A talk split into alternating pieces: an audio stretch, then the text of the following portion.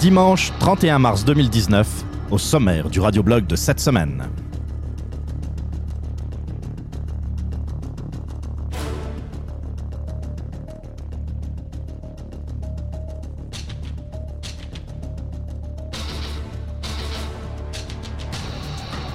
Nous parlerons du budget fédéral et de la grande distribution de Nanan. Il sera aussi question des influenceurs, ces êtres qui apportent tant à la société. Évidemment, comment ne pas parler de la loi sur la laïcité et du gros ultimatum de Québec solidaire? Mon nom est Jean-Philippe Rousseau, bienvenue dans ce 45e numéro du Radioblog.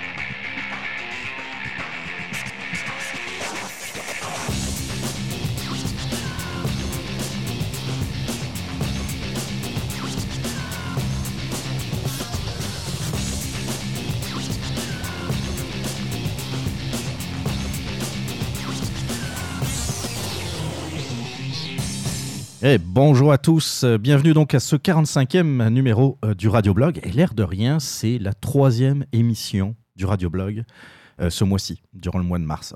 que j'enregistre là, peut-être que vous allez l'écouter plus tard, mais en tout cas, troisième émission. Euh, donc le rythme d'une émission aux 15 jours semble, semble parfait pour l'instant. On verra par la suite. Je ne veux pas trop me mettre de pression cette, cette année mais, euh, mais on va dire que ça va bien. Il y a pas mal de sujets en plus qui s'en, qui viennent. Vous avez vu, il y, a, beaucoup de choses. Euh, le budget fédéral, je pourrais parler aussi un peu du, budget provincial. On verra euh, si, si j'ai un peu le temps. je vais souhaiter aussi, oui, je vais souhaiter également un bon retour pour certains d'entre vous à l'écoute du radioblog. alors, il y en a peut-être qui se demandent, mais qui, qui c'est, qui, qu'est-ce qu'il dit là Pourquoi il parle de bon retour? Je vais essayer d'expliquer ça un peu simplement. Euh, pour, que, pour que ça soit compréhensible de tout le monde. Euh, ceux qui me suivent depuis un certain temps, vous savez, j'ai changé l'adresse du radioblog. Avant, c'était le radioblog de Québec Presse. C'était, euh, j'utilisais la plateforme québecpresse.com pour faire le, le radioblog. C'était comme une, une continuité, un prolongement du, de, de Québec Presse. Et puis, euh, je me suis rendu compte que dans le fond, euh, le podcast vivait un peu euh, indépendamment du reste, et surtout que québecpresse.com, ça fait un bon moment que je l'entretiens plus. C'était intéressant au départ, lorsque j'ai lancé le podcast, parce qu'il y avait déjà du monde qui, qui suivait Québec Presse. J'avais à peu près 1400 suiveux sur Twitter, j'avais 200 et quelques euh, abonné à la page Facebook. Fait que je trouvais ça, euh, je trouvais ça normal de, de m'appuyer un peu sur cette base de, de, personnes qui suivaient déjà Québec Presse pour lancer le podcast. Et puis vu que c'était euh, on partait d'un site d'opinion vers un podcast d'opinion, je trouvais ça tout à fait logique. Sauf que maintenant, je pense que c'était c'était normal de, de, de, séparer un peu les deux, puisque Québec Presse, il faut être honnête, vivote euh, beaucoup là-dessus. Ça, je reviendrai peut-être une autre fois euh, sur, euh, sur les raisons profondes. Mais j'ai changé donc d'adresse. C'est devenu radioblog.ca, un vrai site internet. Et ça fait que j'ai changé l'adresse de ce qu'on appelle le feed RSS. Alors, le feed RSS, ça vous permet d'avoir les nouveaux épisodes sur votre podcatcher, votre logiciel comme Balado ou podcast sur iPhone ou sur votre téléphone Android. Euh, dès qu'il y a un nouvel épisode, bah, ça apparaît sur votre téléphone de façon automatique. Et puis donc, voilà, j'ai fait le transfert sur euh, iTunes, sur Google Play, sur euh, Balado Québec, sur Twitch. Euh, sur non pas Twitch mais Stitcher par exemple et sur RZO Web. Donc j'avais fait un peu le transfert de la nouvelle adresse sur toutes les plateformes et puis je pensais que ça allait bien aller comme ça. mais ça fait quelques semaines depuis le début de l'année, je me dis il va falloir que je fasse une sorte de petit podcast de 5 minutes que je vais mettre sur l'ancien l'ancien site québecpresse.com Juste pour dire, bon, ben, si vous entendez ce podcast, c'est que vous êtes à l'ancienne adresse et vous devez euh, euh, aller vous abonner à radioblog.ca en pensant que j'allais peut-être récupérer deux ou trois personnes qui, qui sont égarées sur euh, l'ancienne adresse. Et finalement, je n'ai pas fait de, de petit podcast, j'ai juste fait un petit article sur québecpresse.com. Vous pouvez le voir d'ailleurs en allant à, l'adresse et puis vous allez voir euh, quelque chose comme euh, euh, rendez-vous sur radioblog.ca. L'adresse a, changé. Puis, par curiosité, j'ai été voir les statistiques, pas du site en tant que tel, mais de téléchargement du podcast à l'ancienne adresse. Et là, je suis tombé en bas de ma chaise. Il y avait comme 20 une vingtaine de téléchargements la journée même du dernier podcast, c'est-à-dire du dernier podcast qui était sur québecpresse.com. C'était l'émission 40 euh, qui datait de 9 mois. Il y avait une vingtaine de je, vous jure là, une vingtaine de téléchargements la journée même. Alors que je m'attendais à, je vous dis, un ou deux téléchargements de temps en temps. Et là, je me suis rendu compte que euh, il y a bien des personnes, et peut-être que vous en faites partie, qui euh, avaient mis l'ancienne adresse dans un podcatcher, puis euh, le changement ne s'était pas fait. Et je me suis rendu compte que c'était important de rediriger l'adresse du feed RSS vers le nouveau. Mais ça, regarde, je ne l'ai jamais fait. J'ai jamais changé d'adresse de podcast de ma vie. Euh, fait que je pensais pas que c'était utile. Je pensais que l'important, c'était de changer l'adresse du, du, feed RSS sur iTunes directement, puis sur Google Play, et puis que ça allait se faire pour tout le monde comme ça. Pour une grande majorité d'entre vous, ça a été le cas. Mais pas pour tout le monde. Euh, donc, j'ai fait la redirection, et puis euh, j'ai eu comme 3 ou 400 téléchargements dans les 24 euh, euh, heures qui ont suivi sur radioblog.ca, ce qui prouve que ça a été, ça a été bénéfique. Là. Ça tout d'un coup, les, les, stats ont explosé. donc je m'en excuse, sérieusement, je, m'en excuse pour ceux qui, du jour au lendemain, ont vu apparaître, je pense, deux ou trois, trois, trois épisodes du radioblog d'un coup dans leur, dans leur podcatcher, et puis qui peut-être se demandaient pourquoi il n'y avait pas de nouveaux épisodes du, euh, podcast, c'est juste de ma faute. J'en suis désolé. Alors, vous allez voir, il y a pas. Ben, il y a un peu de changement. Il y a eu un peu de changement dans, euh, dans le radioblog. Hein. Euh, c'est devenu un, podcast de cuisine avec des recettes véganes. Non, je niaise. non, il n'y a pas eu grand changement. Les, petites améliorations, j'espère que sont des améliorations, vous les, vous les constaterez euh, par vous-même. Donc euh, voilà, c'est ça. Bon retour à ceux qui, ont été oubliés sur l'ancienne adresse du, feed. Et puis, euh, ben, bonjour à tout le monde. J'espère que, ça va bien de, votre côté, en tout cas. dans l'Open, j'avais quelques petites affaires. alors, vous avez tous vu, je parlais du père Grou qui s'est fait poignarder le, le 24 mars dernier à l'oratoire Saint-Joseph en pleine messe qu'on soit pour, euh, contre la religion, croyant, pas croyant, ça reste un individu qui a été poignardé euh, comme ça, gratuitement. Alors on pense, la version officielle, c'est quelqu'un de dérangé qui se serait, euh, s'en serait pris au prêtre. Bon, ok, jusqu'à preuve du contraire, moi je n'ai pas, pas de preuves allant dans un autre sens, fait qu'on va se fier pour l'instant à la version officielle. Moi, ce que je trouve bizarre, et c'est, ce pourquoi je veux, je veux en parler dans l'Open euh, euh, aujourd'hui, c'est que euh, on s'est beaucoup, on s'en est beaucoup pris aux gens qui ont partagé la vidéo de la tuerie de Christchurch en Nouvelle-Zélande. à quel point c'était vraiment terrible de devoir partager cette vidéo. Puis euh, on s'entend entre vous et moi, je suis complètement d'accord. J'ai pas regardé la vidéo de Chris Church pour vous dire, euh, euh, je, je, ça me tentait pas de d'être traumatisé à vie. mais moi, la question que je me pose, c'est comment ça se fait que personne n'a trouvé ça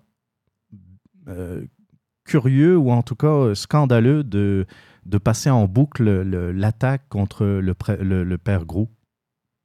Alors si c'est si diffuser la vidéo de Christchurch est mal, pourquoi celle de l'attaque du père Grou ne l'est pas? Je, sais pas, je m'interroge. Je sais que d'un côté on parle de 50 morts, de l'autre on parle de, blessures légères parce que finalement euh, euh, le père Grou a pu, euh, a, présenter une célébrer une messe, excusez-moi, le, vendredi d'après, mais quand même ça aurait pu être on s'entend qu'une attaque au couteau, ça, aurait pu très mal finir. Hein. Je vous rappelle que un prêtre en France a été assassiné de cette façon par euh, des djihadistes.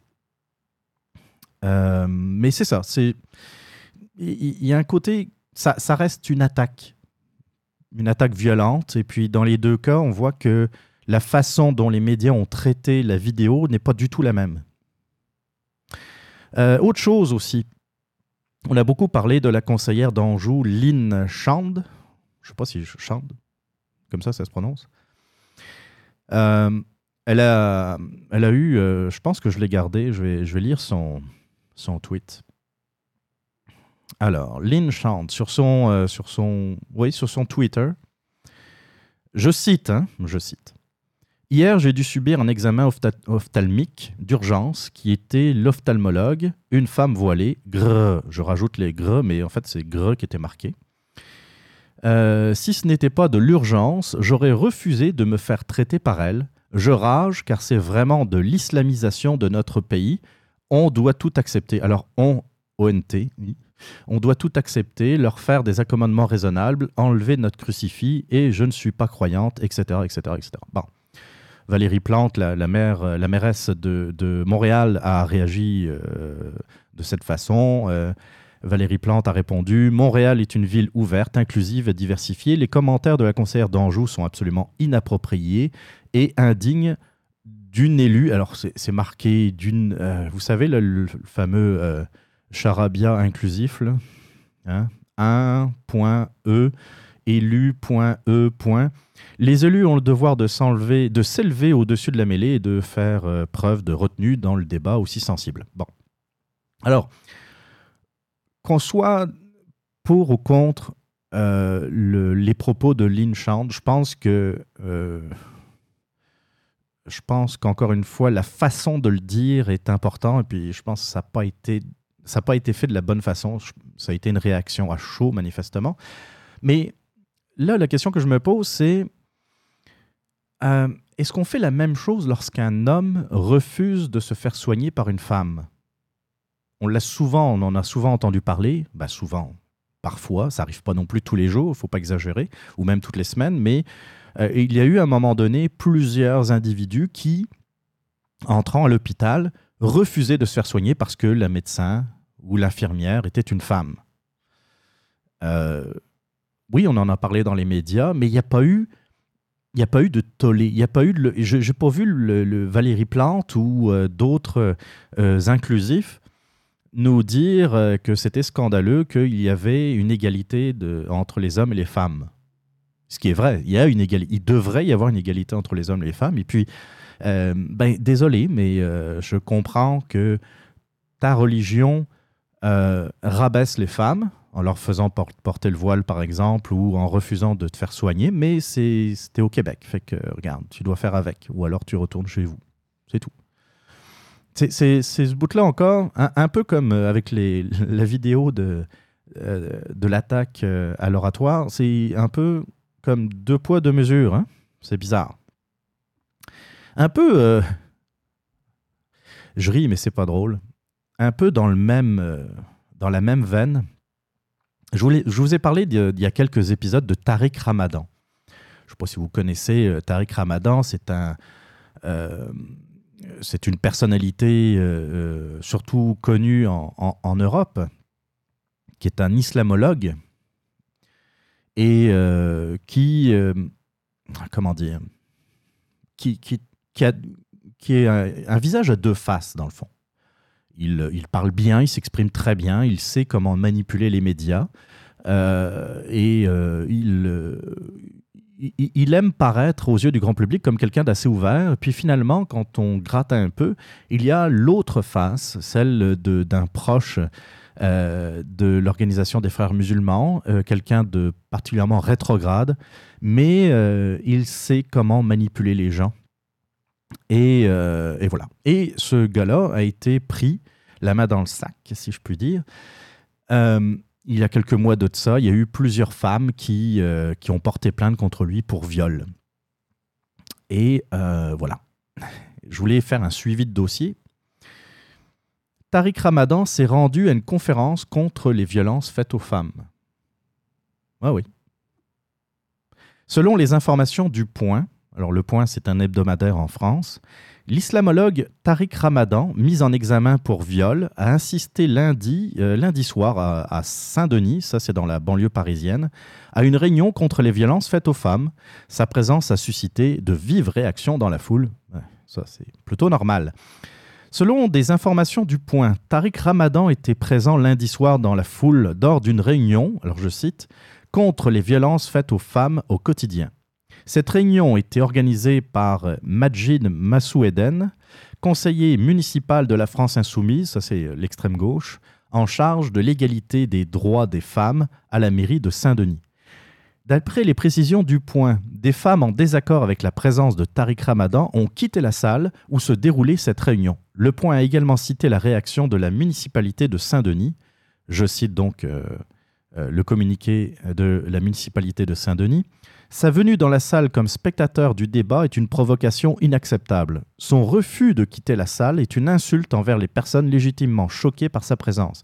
Alors, l'individu déjà s'est présenté alors qu'il est soupçonné de viol euh, à l'encontre de plusieurs, euh, plusieurs femmes. Il s'est présenté à un meeting contre la violence faite aux femmes. Puis en plus, quand on lui a dit que sa, présence était gênante, il a refusé de quitter la salle. C'est pour vous donner un peu euh, une idée sur l'individu.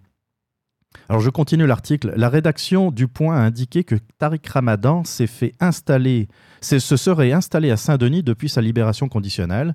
Il aurait été aperçu à plusieurs reprises ces derniers jours dans la ville. Tariq Ramadan a été incarcéré à la maison d'arrêt de Fleury-Mérogis entre le mois de février et novembre 2018 après sa mise en examen pour viol et viol sur personnes vulnérables. La Cour d'appel de Paris a rejeté le 14 mars, donc euh, il n'y a, a, pas très longtemps, la demande de lever des deux mises en examen déposées par les avocats de l'islamologue. Donc il a tenté de faire euh, invalider euh, les, mises en examen, mais ça n'a pas fonctionné. Vous voyez un peu, hein, je, je, vous parlais un peu de son arrogance, je pense, dans le, dans l'émission qui lui était un peu consacrée, et qui lui était pas mal consacrée d'ailleurs. Tariq Ramadan, c'est ça, c'est un individu euh, odieux, euh, méprisable. Et on en a encore l'illustration aujourd'hui. donc, Tariq Ramadan. Qu'est-ce que j'avais dit là. Qui diffuse l'amour et la paix, hein, pour reprendre le, slogan de religion, d'amour et de paix. c'est ça, c'est Tariq Ramadan. Donc, euh, c'est pas mal ça pour, euh, pour l'Open. On va, euh, on va regarder. maintenant, on va passer la, la prochaine rubrique, si je retrouve. oh, je sais pas. on va passer, on va passer, on va écouter la boîte vocale. Qu'est-ce qu'il y avait dans la boîte vocale aujourd'hui?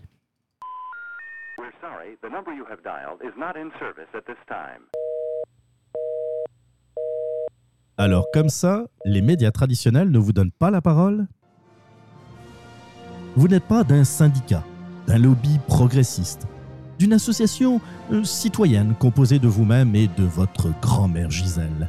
Vous n'êtes pas un artiste subventionné ni un habitué de Tout le monde en parle, ou encore un tapeux de casserole, vétéran de la grande révolution internationale de la place Émilie Gamelin. Bref, vous faites vos affaires, payez vos taxes et essayez tant bien que mal de vous en sortir. Autant le dire tout de suite, vous êtes quelqu'un de totalement inintéressant aux yeux de nos bons vieux médias. On se demanderait même pourquoi vous devriez exister. Oui, pourquoi? Mais pas de souci, au Radioblog, on donne la parole à tous les reculs de la société. Oui, tous, même toi, affreux homme blanc qui a le front d'avoir des opinions.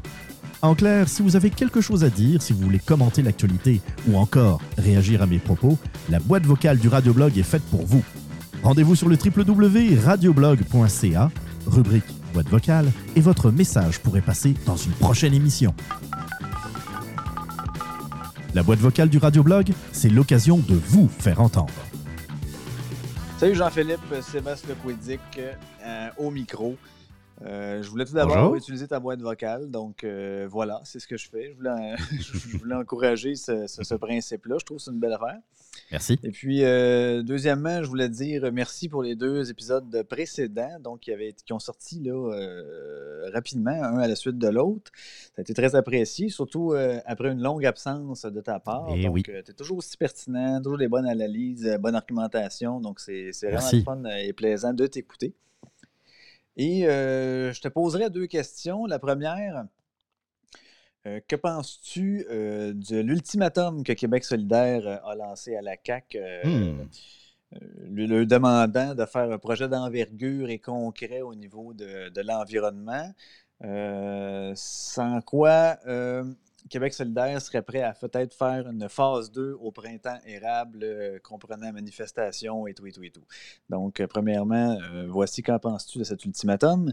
Et deuxième question, euh, crois-tu que la CAQ, avec son projet de loi euh, sur la laïcité de l'État, euh, contourne en quelque sorte ou contrevient à la Charte des droits et libertés, comme le prétend Mme Plante, ou plutôt font-ils appel à un, plutôt un code vestimentaire ou un uniforme qu'on pourrait voir dans d'autres emplois ailleurs, dans le domaine professionnel ou autre? Donc voilà, c'est mes deux questions. J'ai bien hâte de t'entendre là-dessus. En te remerciant, en souhaitant une bonne fin de journée. À plus tard. Euh, merci Sébastien. Sébastien qui, euh, qui est l'animateur euh, de l'Authentique Podcast que je vous conseille, un excellent podcast qui, c'est ça, qui j'aimerais ça en avoir un peu plus, un peu plus dans mes oreilles, mais en même temps, c'est pas moi qui vais donner des, des leçons hein, après après genre 3-4 mois d'absence. voilà. des, merci, merci pour les compliments d'abord. C'est très gentil à toi. Euh, puis puis deux, deux, excellentes questions. Je vais parler un peu de laïcité d'ailleurs. C'était quelque chose qui était prévu euh, de toute façon. Et, euh, et, puis je vais commencer par la, la question la plus simple. Ben, la moins complexe, on va dire. Je vais parler le, de l'ultimatum qui a été lancé par, par Québec solidaire au gouvernement de la CAQ quand on regarde un peu, quand on prend un peu de recul, puis quand, quand on regarde les, les, choses et les, et en, perspective, quand on met tout ça en perspective, ce qu'on voit, c'est que dans le fond, c'est un combat entre Montréal et le reste du Québec. Et quand je dis de Montréal, c'est vraiment l'île de Montréal.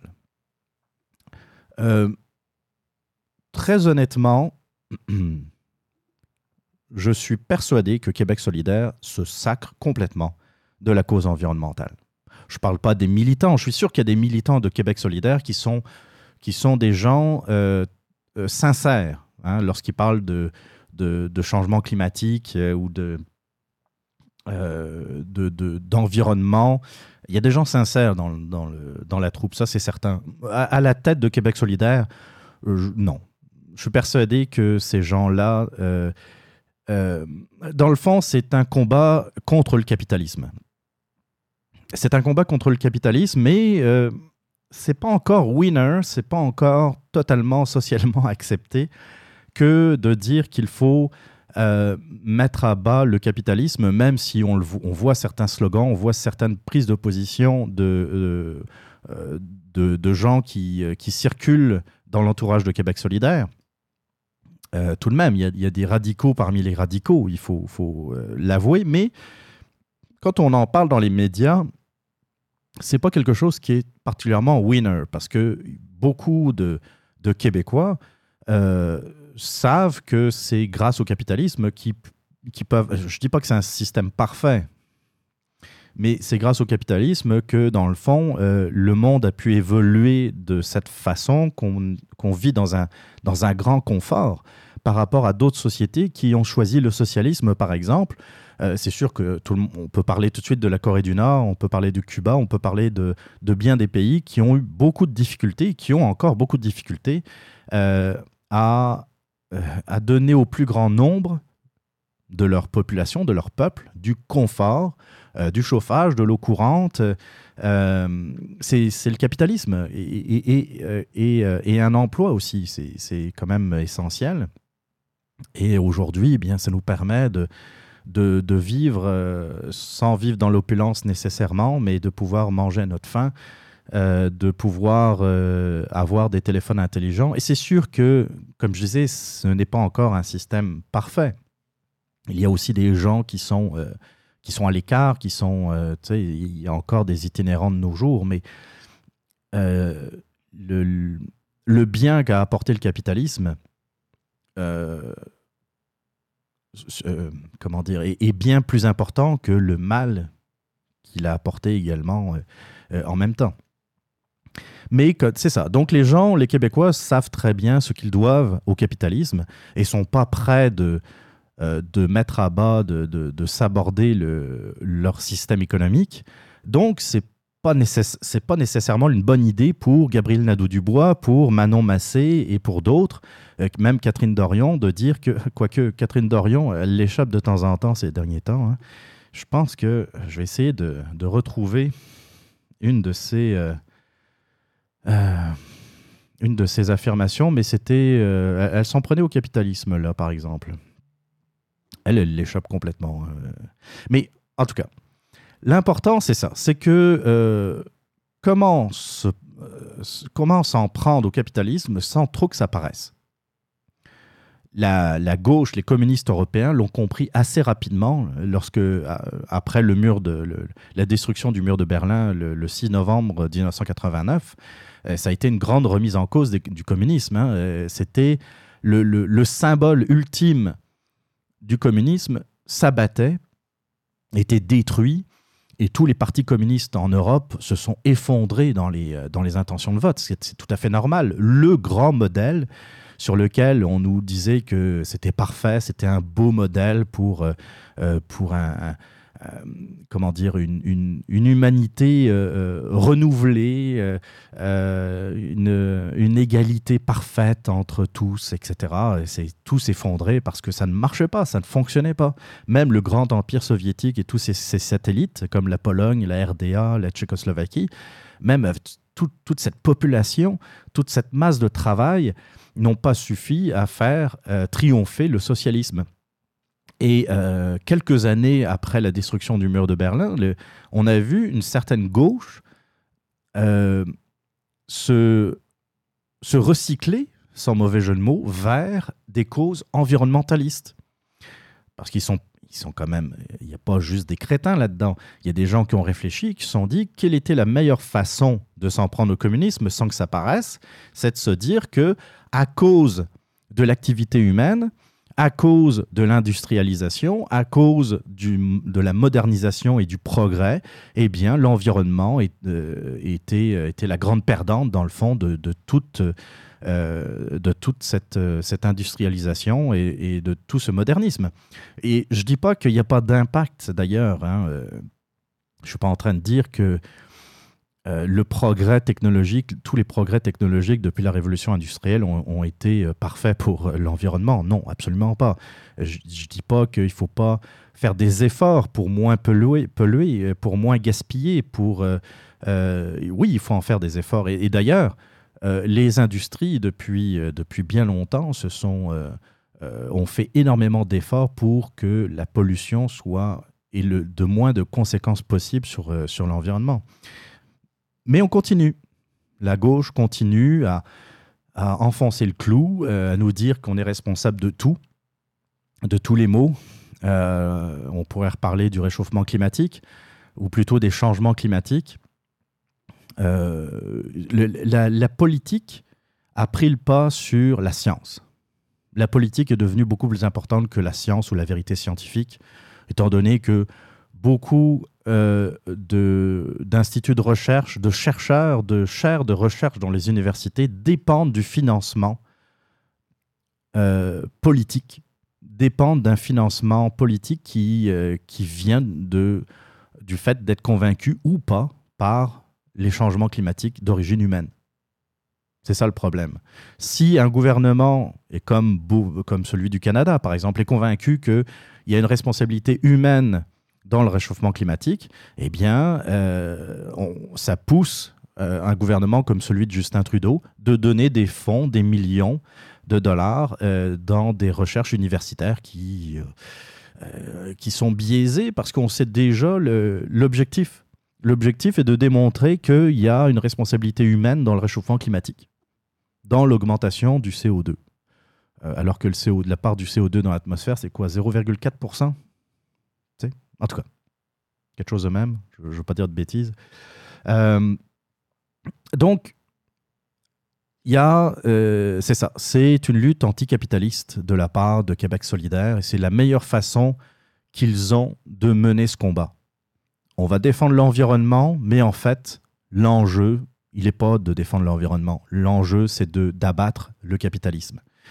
Euh, et comme je disais aussi, c'est une lutte entre Montréal, l'île de Montréal et le reste du Québec. Parce que Québec solidaire a été élu sur, euh, sur ce genre de proposition, a été élu comme le parti vert, on va dire, le, parti environnementaliste, comme euh, le PLQ, parce que les deux, les deux partis qui, qui se sont opposés à la CAQ, qui ont reproché à la CAQ de ne pas être assez pro-environnement, c'est Québec solidaire, puis ensuite ça a été le Parti libéral du Québec. Deux partis très montréalais, comme par hasard. Alors que dans les régions, ben dans les régions, la réalité, elle n'est pas du tout la même. Puis là, je reparlerai un peu de ce que j'ai dit euh, par rapport aux au Gilets jaunes euh, il y, a, deux épisodes. Les gilets jaunes en France, c'est surtout en grande majorité ce qu'ils appellent des périurbains, c'est-à-dire des gens qui vivent hors des villes, hors des grandes villes.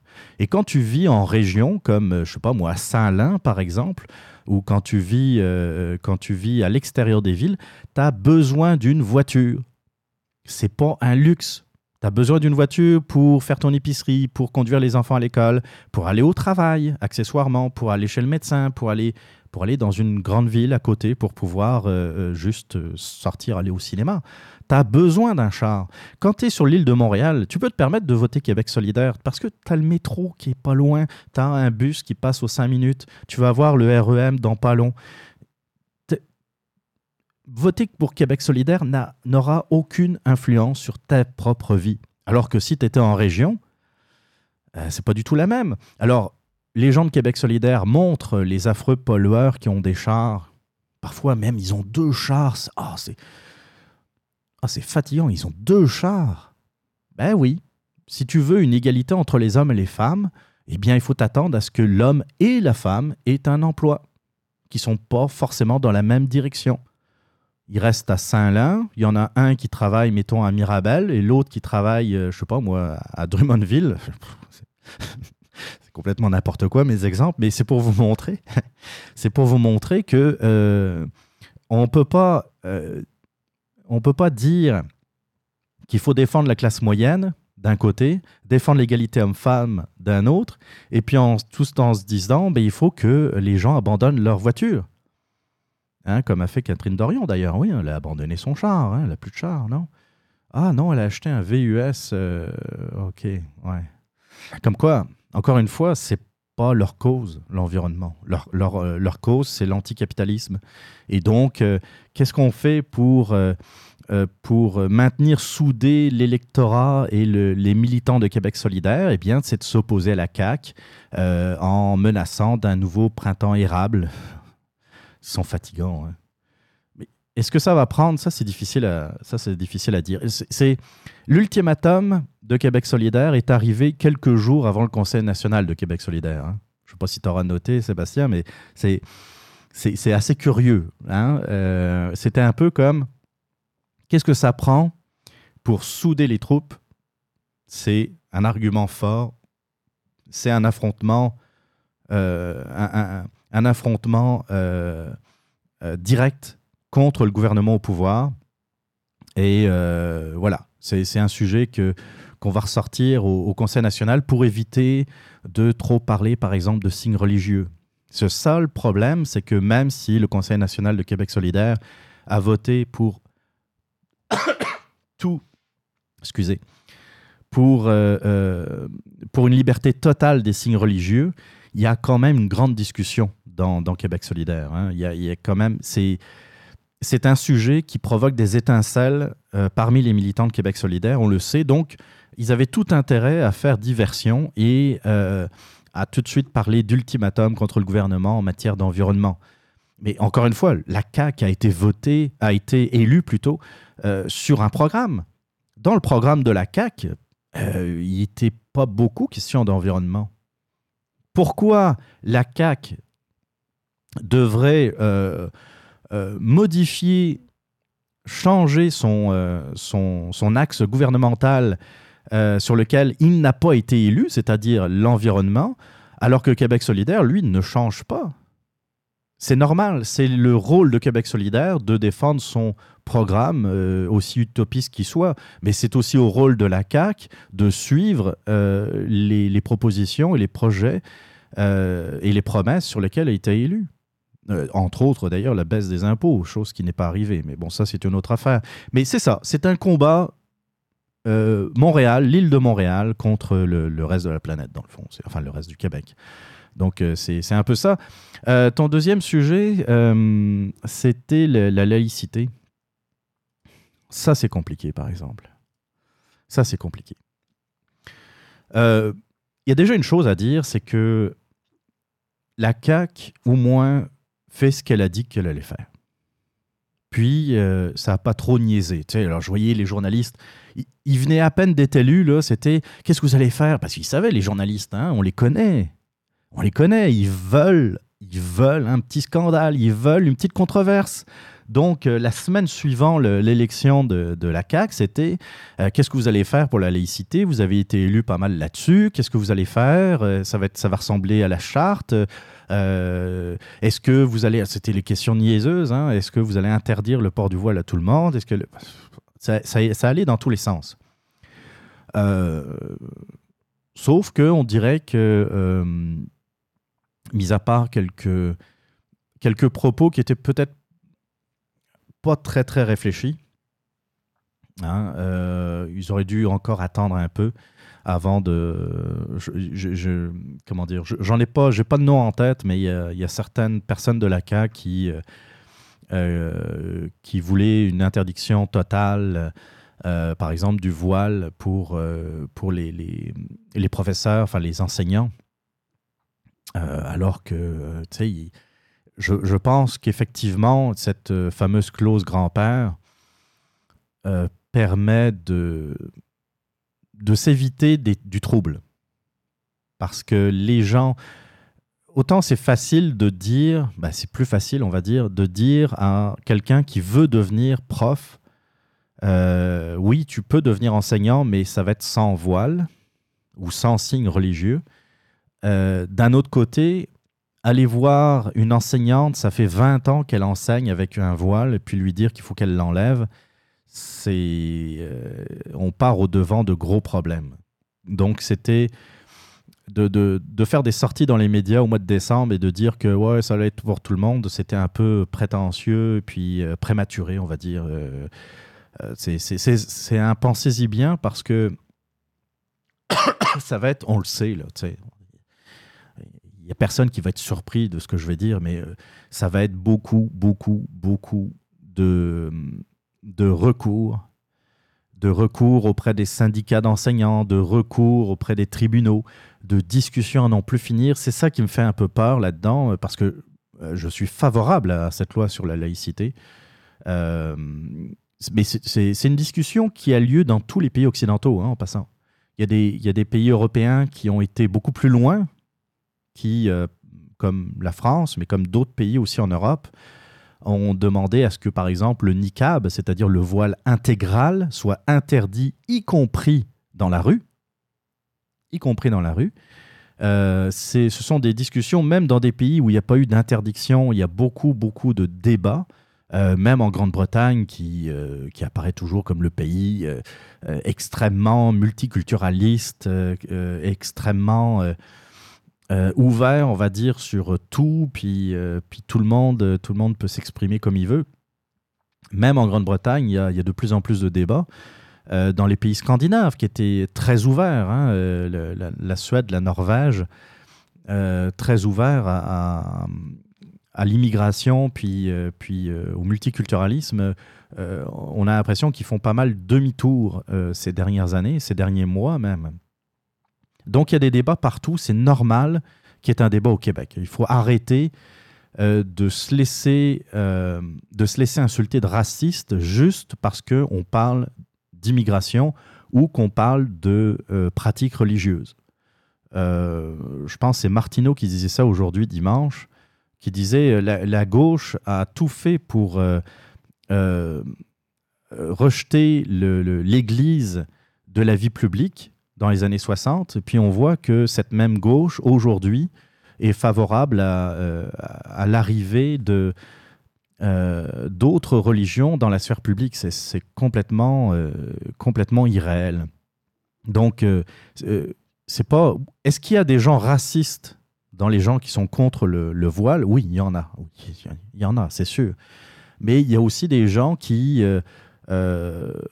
qui au-delà de ça, ont envie que les droits des Québécois et des Québécois soient les mêmes, c'est-à-dire qu'il y ait une équité entre l'homme et la femme. Si, si on parle de, de, loi sur la laïcité, c'est d'abord pour garantir que l'homme et la femme soient, soient euh, euh, comment dire, considérés de la même façon euh, dans leur emploi. Puis autre chose, quand on parle euh, de, position d'autorité, et ça j'en ai déjà parlé à ce micro, euh, il me semble. Euh, imagine un juge avec un voile, chose qui n'existe pas encore pour l'instant, je sais bien, mais ça pourrait arriver. Hein. tant qu'on ne statue pas sur la, sur la question, ça peut arriver. Eh bien, quelqu'un, même si c'est un juge impartial, même si c'est un juge qui est qui a une très bonne notoriété, qui le, problème, c'est qu'une personne qui pourrait être condamnée pourrait se dire Ouais, bon, on le sait bien, là, si j'ai été condamné, c'est parce qu'elle elle est musulmane. Tu sais, c'est pas, c'est pas une question de est-ce que c'est vrai qu'elle a été partiale. C'est pas ça la question. La question, c'est l'apparence. La question, c'est, euh, comme disent les Anglais, perception is reality. C'est-à-dire que euh, c'est pas trop la réalité qui est importante là-dedans, c'est ce que la personne pense ou la personne a l'impression d'avoir été peut-être euh, euh, jugée, non pas parce que par la loi, mais elle était jugée par son appartenance religieuse. Puis je suis désolé, moi, quand si je veux, si, si je veux au tribunal, j'ai envie de voir un juge, de savoir si elle est musulmane, hindoue, athée, catholique, euh, protestant, je n'ai pas à le savoir. C'est n'est pas normal que dans le fond, plutôt que de voir l'habit du juge qui est important, c'est l'habit du juge, c'est euh, une façon justement de montrer un son autorité, mais aussi sa neutralité.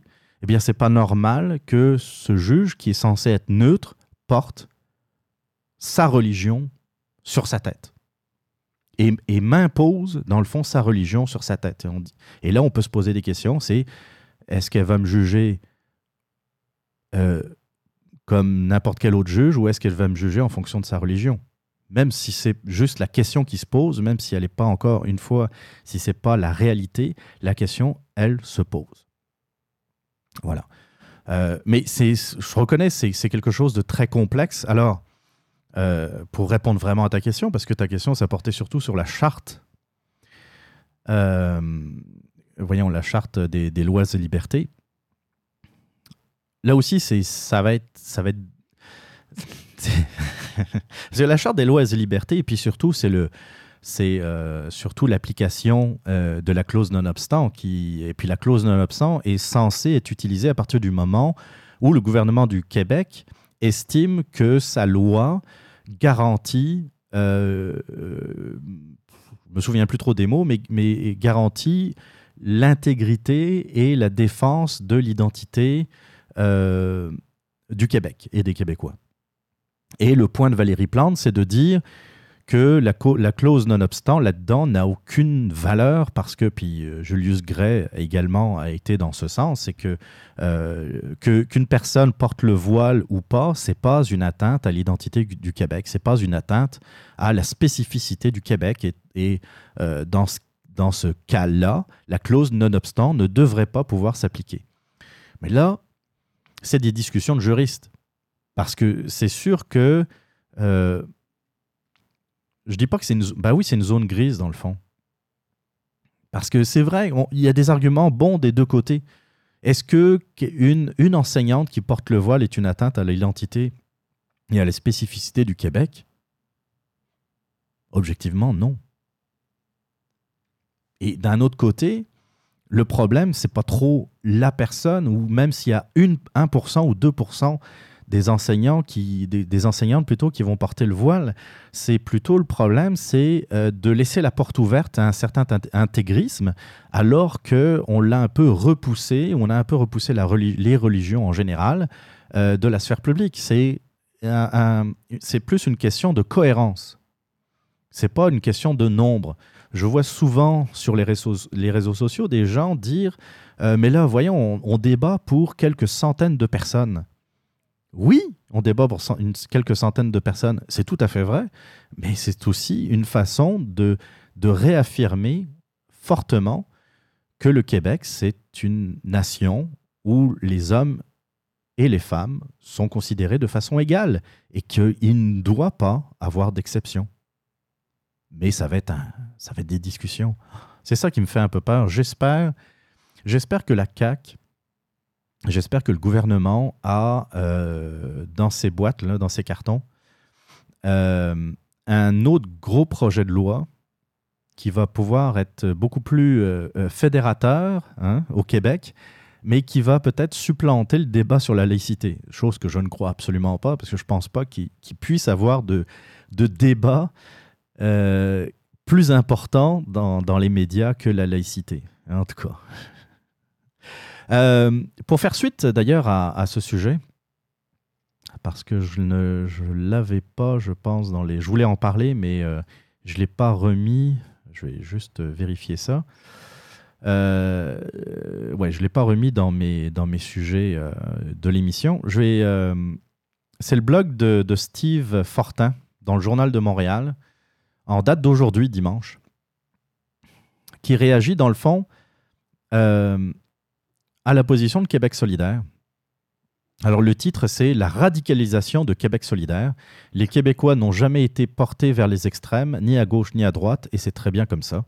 C'est vrai, c'est euh, comme disait un, de mes amis québécois, euh, les Québécois sont d'extrême centre. Alors, je lis. Le sort en est jeté, les dés étaient pipés. Québec solidaire, sans surprise, adopte la position la plus radicale en matière de vivre ensemble.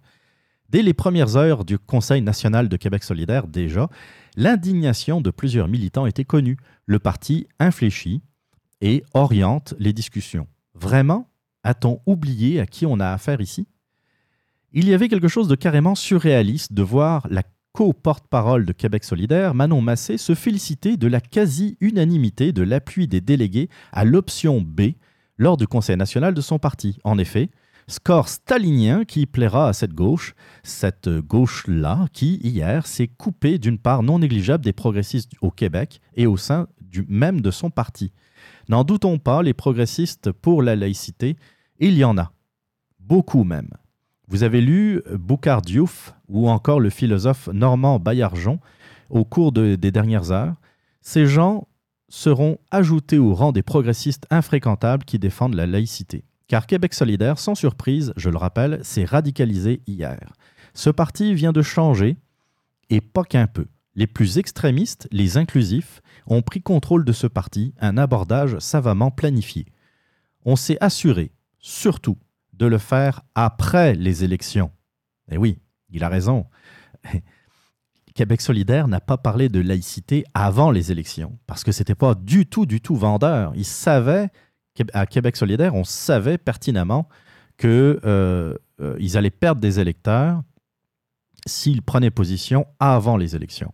Ce qui est d'ailleurs on, peut le dire, assez malhonnête parce que vu que le sujet est très important et que c'était l'un des sujets phares des propositions de la CAC, ne pas prendre position avant les élections, c'était une façon détournée euh, de, pousser un peu la neige, de, de, pelleter la neige en avant, dans le fond.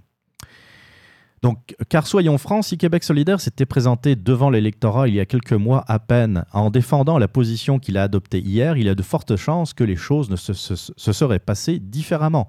Euh, n'oublions pas d'ailleurs, euh, pour, pour faire suite à ce que vient de dire Steve Fortin, 70% à peu près, 70% des Québécois sont favorables au projet sur la laïcité de la CAQ. Eh oui. Alors je continue. Euh, d'une part, il aurait ajouté dans les tales libérales plutôt que péquistes. Il aurait joué plutôt dans les tales libérales plutôt que péquistes. C'est l'évidence.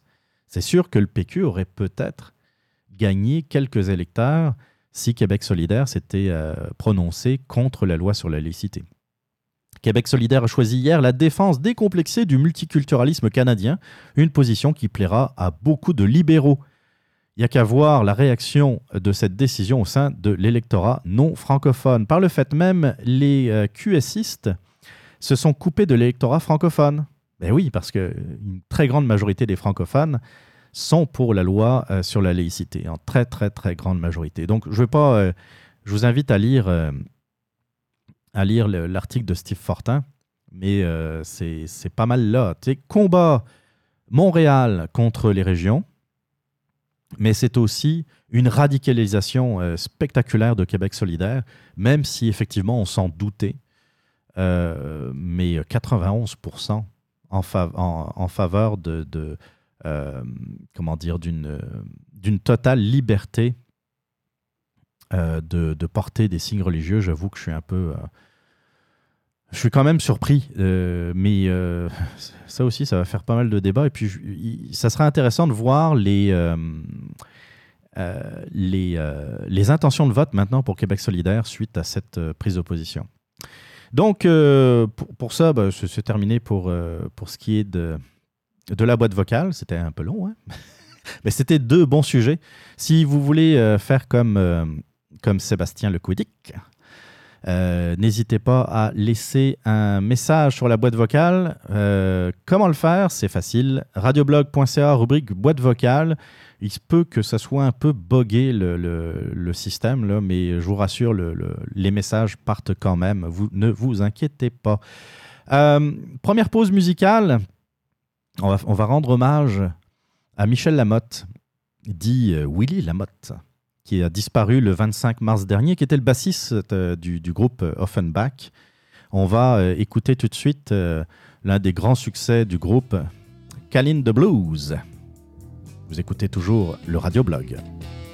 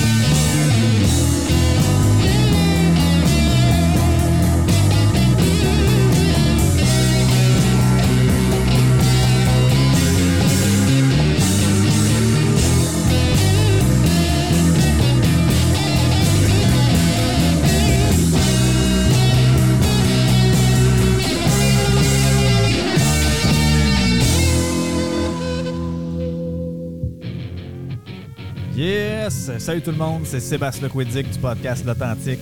Si vous êtes du genre à aimer les podcasts d'opinion où on parle de différents sujets sans prétention, humblement, mais avec franchise, abonnez-vous à l'Authentique Podcast. Je pense que vous ne serez pas déçus. Let's go!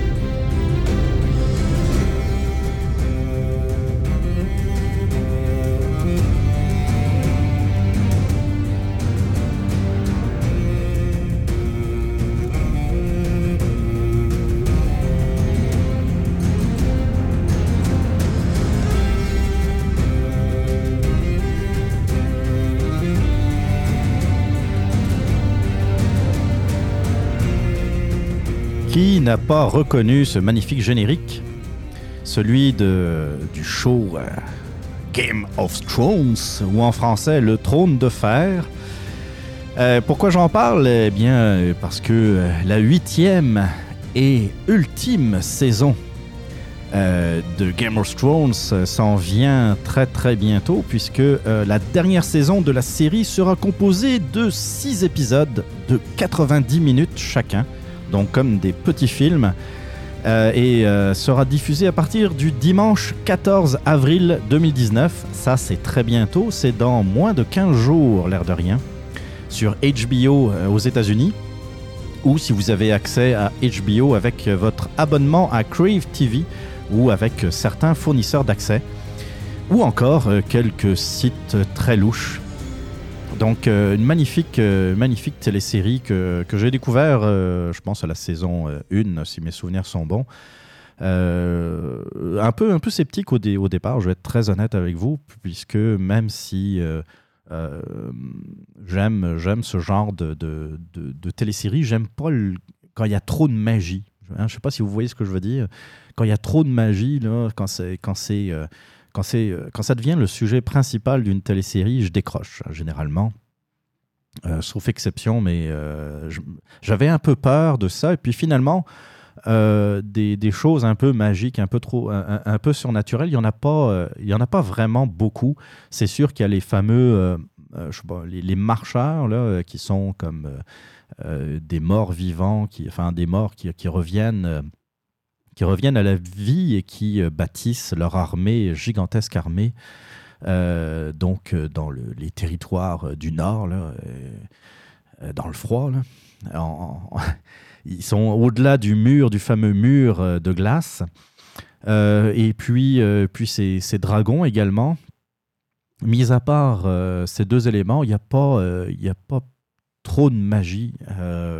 et ça, ça reste un, magnifique, euh, une magnifique télésérie euh, que j'ai très vite adoptée d'ailleurs, qui qui est vraiment très très bonne. Je suis pas aussi euh, fanatique que, que certains. Je suis pas aussi fanatique que, que Danny Quirion, par exemple, qui avait fait toute une série de podcasts sur, sur Game of Thrones. Très intéressant d'ailleurs si vous vous intéressez au sujet.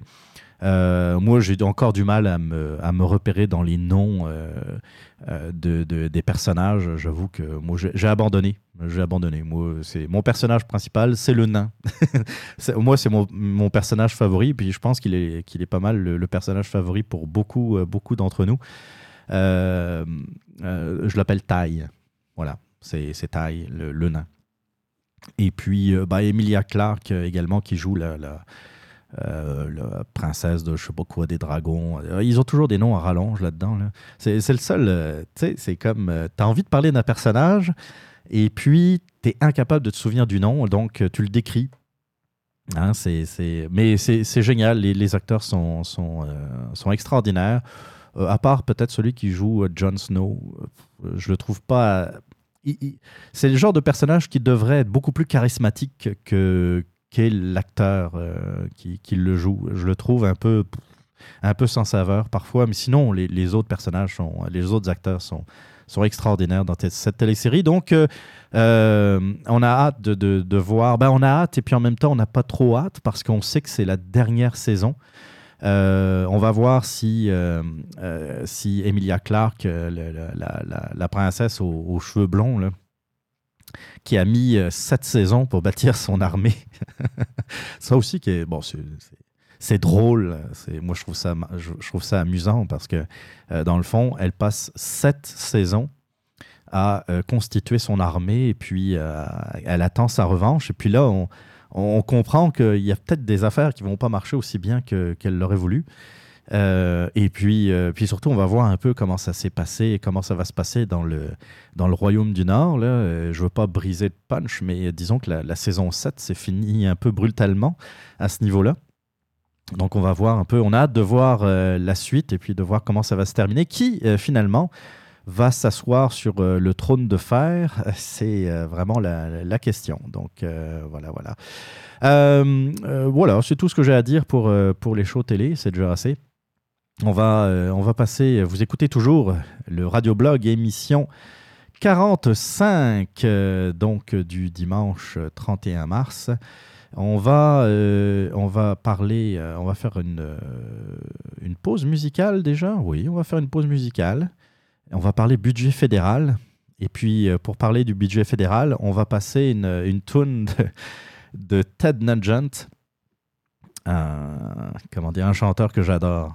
Que j'adore. Euh, son, son, sa page Facebook est très, très divertissante. C'est vraiment le, vrai redneck. Je l'adore. Euh, ça s'appelle Free for All de Ted Nugent. Et puis, puis, on se retrouve juste après pour parler du budget fédéral. Euh, ben oui, c'est ça. Restez à l'écoute.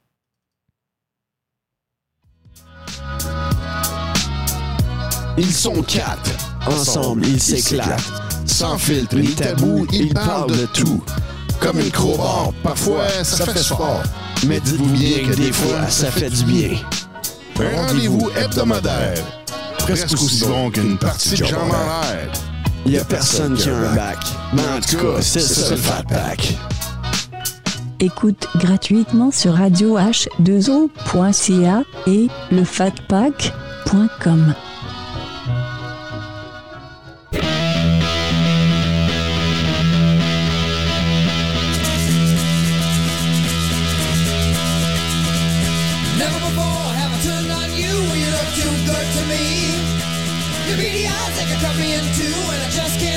be. But it's a free for all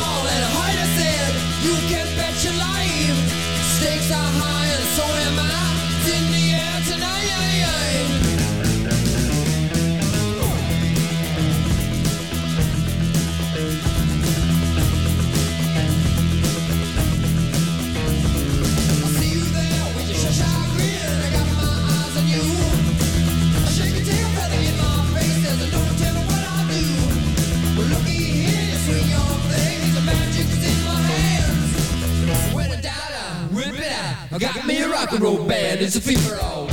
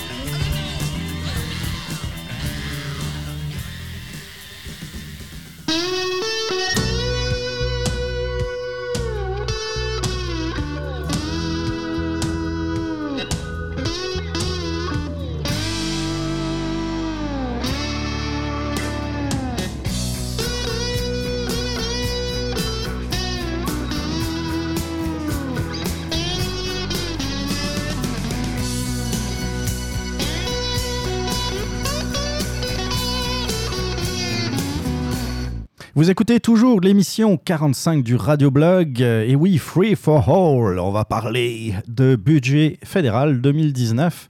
Ça adonne plutôt bien, comme si ça avait été pensé à l'avance. hein. Euh, pour, euh, pour illustrer, pour parler du, budget 2019, je vais, je vais partir du, de l'article de Michel Girard, publié dans le Journal de Montréal le 20 mars. Euh, donc on parle du, budget qui a été euh, déposé le 19 mars dernier. Donc je cite euh, Michel Girard, fidèle à ses habitudes, le gouvernement Trudeau ne lésine pas sur la dépense. Et c'est pourquoi il va pour la quatrième fois de suite boucler le nouvel exercice financier avec un imposant déficit budgétaire de combien prévoit-il cette fois? Presque 20 milliards de dollars en incluant son petit coussin de 3 milliards de dollars. Si on fait le décompte depuis euh, son arrivée au pouvoir, Justin Trudeau a creusé un gigantesque trou de 71 milliards de dollars avec la succession de ces quatre gros déficits budgétaires. Et par voie de conséquence, cela a eu pour effet de faire bondir la dette nette fédérale de 100 milliards de dollars sous le gouvernement Trudeau. Évidemment, il faut ajouter euh, les, intérêts, qui fait la différence. On arrive donc à 100 milliards de dollars euh, de dette publique en plus. Alors là, je fais un petit aparté euh, par rapport à l'article de Michel Girard. Euh, le premier, c'est que euh, moi, je vais trouver ça particulièrement amusant. Note. Morneau, Morneau, juste avant, une semaine avant le dépôt du budget, avait dit aux médias ça ne sera pas un budget électoraliste. Euh, personne ne l'a cru, mais à part les médias, bien entendu, parce que ce sont des médias qui sont euh, devenus l'organe officiel du Parti libéral du Canada depuis qu'ils sont financés par lui. Enfin, par nous, mais mm, par les libéraux, grâce aux libéraux, plutôt, devrais-je dire. Euh, donc, ils n'avaient pas intérêt à, nous annoncer par la suite que c'était un- un budget électoraliste. Mais ça l'est, c'est un budget électoraliste. Et puis, j'entendais même, euh, même Paul Arcan, que- pour lequel j'ai beaucoup de respect, était tombé dans le panneau. Je l'avais écouté d'ailleurs euh, donc le lendemain du dépôt du budget, et puis il avait dit Oh, mais avec le conservateur, ça aurait été également un budget électoraliste. Donc, euh, lorsque Andrew Scheer dit que le, gouvernement fédéral a déposé un budget électoraliste, il est un peu hypocrite parce qu'il aurait, il aurait déposé le même. Non. Je vous rappelle, puis je rappelle à Paul Arcan et aux autres, que le budget qui avait été déposé par Stephen Harper en 2015, c'est-à-dire l'année des élections, euh, n'avait pas été un budget électoraliste. La preuve, il y avait eu un, ex- un excédent budgétaire. Il n'y avait pas eu de déficit. Donc si ça avait été réellement un budget euh, électoraliste, comme le prétend euh, Paul Arcan et d'autres, le gouvernement conservateur, Stephen Harper, aurait utilisé ce coussin excédentaire pour, euh, euh, pour baisser les impôts, par exemple, ou pour euh, aller favoriser une partie de son électorat, hein, c'est-à-dire, par exemple, les familles, en particulier dans l'Ouest, qui, qui votent massivement pour le Parti conservateur, et chose qui n'a pas été le cas. Le, en fait, le, le meilleur argument électoral pour Stephen Harper en 2015, c'était justement de montrer, vous voyez, on est sorti de la crise. Euh, je vous présente maintenant un budget équilibré, plus qu'équilibré maintenant, puisqu'on a un excédent budgétaire. C'était le. C'est, un argument conservateur. C'est le meilleur argument qu'on puisse euh, présenter. C'est celui d'une bonne gestion. Contrairement, euh, par exemple, à Trudeau, qui, alors que l'économie va bien, mais on va en reparler tantôt, creuse le déficit, ce qui est vraiment scandaleux. Je continue l'article de Michel Digérard. En quatre ans, les dépenses du gouvernement fédéral ont grimpé de quelques 59 milliards de dollars pour atteindre presque 356 millions de dollars au cours du nouvel exercice financier 2019-2020. Donc retenez bien ce chiffre tout le temps. Le gouvernement fédéral dépense par année 356 milliards. Puis c'est pas prêt de baisser. Là ensuite, là, on passe à la distribution des nananes. Eh oui, des nananes pour tout le monde. Parmi les grands bénéficiaires du dépensier gouvernement Trudeau, on retrouve les familles avec enfants, dont l'allocation canadienne pour enfants a augmenté de 6,3 milliards de dollars depuis 2015. Les aînés, quant à eux, ont bénéficié d'une hausse de leurs diverses prestations de l'ordre de 11 milliards. Pour leur part, les provinces ont vu les transferts fédéraux augmenter de 11 milliards également sous le règne de Trudeau. Depuis l'arrivée au pouvoir de Justin Trudeau, il a eu la chance de gouverner en période de bonne croissance économique. Et c'est là, c'est là quelque chose que je trouve très important. Et euh, d'ailleurs, on peut comparer, si, si les journalistes faisaient leur job, ils pouvaient comparer, euh, ils, ils pourraient comparer la différence de gestion entre un gouvernement conservateur et un gouvernement libéral. Euh, en période de croissance économique, c'est le temps d'engranger de l'argent. Parce qu'on sait, un cycle économique, là, bah, ça le dit, c'est un cycle. C'est-à-dire que euh, aujourd'hui, il y a une bonne croissance économique au Canada, ça, ça fonctionne assez bien malgré le gouvernement libéral, euh, mais on sait que ça ne durera pas. Il y a un moment donné où l'économie va s'affaisser, où il y aura peut-être même une récession. On ne le souhaite pas, mais on sait que de notre vivant, il y a des chances qu'on qu'on voit d'autres récessions. hein. Donc, lorsqu'il y a une croissance économique, c'est le moment de baisser la dette pour économiser de l'intérêt, engranger de l'argent pour justement euh, des périodes qui vont être beaucoup plus difficiles, où là, euh, comme c'est arrivé avec le gouvernement conservateur qui est passé par la crise hein, en 2008-2009, euh, c'était les conservateurs qui étaient au pouvoir, et même les conservateurs ont dû dépenser plus qu'ils n'ont reçu. Parce qu'il fallait soutenir l'industrie, parce qu'il fallait soutenir euh, les activités économiques. Euh, qu'on soit pour ou contre, ben, c'est ce qui a été fait. C'est parce qu'il y avait un peu d'argent qu'on pouvait, euh, qu'on pouvait apporter, qu'on pouvait, dont, on pouvait se se servir d'ailleurs pour soutenir l'économie. Mais là, avec le gouvernement de, de Trudeau qui, qui a creusé un trou de 100 milliards de plus, si l'année prochaine, par exemple, en 2020, il y a une récession économique, on fait quoi? On n'aura pas le choix de creuser encore plus euh, la dette fédérale parce que tu as un imbécile comme Justin Trudeau qui, lui, euh, euh, s'est dit bon, il y a une croissance économique, on va dépenser encore plus. Ça n'a pas de sens. Je continue l'article de, Michel Girard. Qui dit croissance économique dit hausse des revenus fiscaux. Quand ça va bien, hein, je vous explique, là, quand ça va bien, eh bien, euh, il y a plus d'individus à l'emploi qui ont, du travail, donc il y a plus de ressources financières pour, euh, parce qu'il y a des gens qui payent des impôts parce que euh, l'activité économique leur a permis d'avoir un emploi, alors qu'ils étaient peut-être avant au chômage ou dans un emploi qui était moins bien rémunéré. Par rapport à l'exercice financier 2015-2016, ça c'est le premier exercice financier de, de Trudeau, le gouvernement Trudeau viendra chercher cette année dans les poches des contribuables canadiens quelques 43 milliards de dollars en plus en impôts sur le revenu et en taxes de tout acabit. Et oui, l'argent ne pousse pas dans les arbres, c'est nous les contribuables qui nourrissons allègrement la machine fédérale et son dépensier gouvernement libéral. Donc c'est ça. Le 43 milliards supplémentaires, eh bien une partie aurait pu servir à rembourser la dette fédérale, une autre partie aurait pu servir à baisser les impôts, mais non.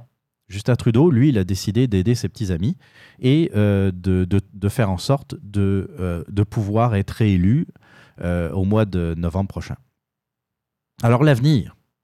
Dans le cadre de son quatrième budget, le ministre Bill Morneau en a profité pour distribuer une multitude de cadeaux, lesquels entraîneront en cinq ans une hausse des dépenses de 55 milliards euh, de dollars, dont 46 milliards pour les programmes. D'ici 2023-2024, la hausse euh, restante de 9 milliards vise les frais d'intérêt. Donc, grâce à notre cher gouvernement libéral, c'est quelques 11 milliards de dépenses supplémentaires par année, par année, pour les cinq prochaines années. Merci Trudeau, merci. Et je le redis, si l'année prochaine, on vient une crise économique, par exemple, eh bien, on va devoir dépenser encore plus pour soutenir l'économie, mais en plus de ça, Trudeau va nous enfoncer encore plus à cause des dépenses qui, étaient qui, ont- qui sont planifiées jusqu'en 2023-2024. Donc, dans tous les cas, l'année prochaine, c'est 11 milliards de dépenses supplémentaires, sans compter le reste, hein, bien sûr, parce que si jamais il reste au pouvoir, euh, il va peut-être en ajouter. Hein. C'est vraiment c'est une catastrophe, ce, ce. C'est vraiment une catastrophe. Il pouvait euh, faire en sorte de, euh, de nous sortir du... de, de, de, faire en sorte que le gouvernement, dans le fond, que la dette publique baisse, mais non. D'ailleurs, euh, écoutons un peu ce qu'avait à nous dire euh, Justin Trudeau il n'y a pas si longtemps. I am looking straight at Canadians and being honest the way I always have. We said we are committed to balanced budgets, and we are. We will balance that budget in 2019. Ah Attendez, peut-être que vous n'avez pas entendu, je, je le repasse. I am looking straight at Canadians and being honest the way I always have. We said we are committed to balanced budgets, and we are. We will balance that budget in 2019. Ah, nous allons balancer, euh, nous allons équilibrer le budget en 2019. Ça, c'était un engagement de Trudeau. Spécial. Encore une fois, Trudeau, sur ce sujet-là, comme sur d'autres sujets, pris en flagrant délit mensonge. Mais est-ce que les médias vont en parler? Est-ce que les médias vont ressortir cet extrait et dire à Justin, mais vous, vous nous aviez pourtant promis d'équilibrer le budget? Il serait arrivé, puis je sais, c'est- un, un podcast d'opinion. Alors c'est sûr que euh, en partant, je le dis, je suis biaisé. Mais Trudeau serait arrivé avec un budget et avec un déficit de, mettons, 500 millions de dollars. Objectivement, on aurait pu dire, OK, il l'a pas tout à fait équilibré, mais on s'entend que on n'est pas loin. Mais là, on parle même pas de ça. On parle même pas d'un milliard. On parle de 20 milliards entre un équilibre budgétaire, comme l'a promis Justin Trudeau il y a euh, pas longtemps, et 20 milliards de déficit. Il y a une énorme marge. Il ne peut pas prétendre aujourd'hui qu'il a équilibré le budget comme il nous l'a promis. Ah, De toute façon, oui, c'est vrai. En 2015, il nous l'avait dit. Un budget, ça s'équilibre tout seul. C'est sûr que tout seul, c'est-à-dire sans Justin Trudeau, on aurait peut-être eu plus de chances d'équilibrer le budget qu'avec Justin Trudeau. Ça, là-dessus, je lui donne raison. Mais c'est épouvantable. Et encore une fois, c'est, euh, on, se paye sur la carte de crédit, mais cette carte de crédit, il va falloir la rembourser. Et euh, comment on la rembourse, la carte de crédit? En payant les intérêts, en sortant l'argent, mais l'argent, il vient pas de... euh, vient pas des poches de Jus- Justin Trudeau, il vient pas des poches du Parti libéral, il vient de nos poches. J'aimerais ça, je rêve en couleur, je le sais, que les médias le disent. Disent, mais le 20 milliards, ce sont les contribuables qui vont payer cette dette. Les 100 milliards au total que nous a coûté, Trudeau nous coûte 100 milliards supplémentaires. C'est ça qu'il faut dire. C'est ça qu'il faut marteler. Justin Trudeau, en 5 ans, c'est 100 milliards de dollars de plus sur la dette publique, sur euh, ce que vont payer euh, nous autres, les contribuables, les contribuables qui vont nous succéder, nos enfants, nos petits-enfants, nos arrière-petits-enfants. Ça ne va pas pouvoir se rembourser comme ça. Surtout si l'économie ne va pas aussi bien dans quelques années. On avait une superbe occasion de, euh, de réduire la dette publique et Trudeau euh, n'a rien fait pour le faire. Cette semaine, sur les ondes de radio H2O, le super matozoïde. Il y a quelques semaines, il est venu euh, nous rendre visite à notre émission pour nous parler des élections américaines. Et on a avec nous euh, Éric Duhem en ligne qui va parler de ça avec nous. Donc, tant et aussi longtemps qu'on va avoir un lobby milliardaire que sont les centrales syndicales au Québec. C'est des gens qui veulent empêcher le changement, qui militent pour le statu quo. En direct tous les jeudis soirs de 20h à 22h et en repris du lundi au vendredi de 18h à 20h. Radio H2O.ca. Ensemble, nous sommes la force.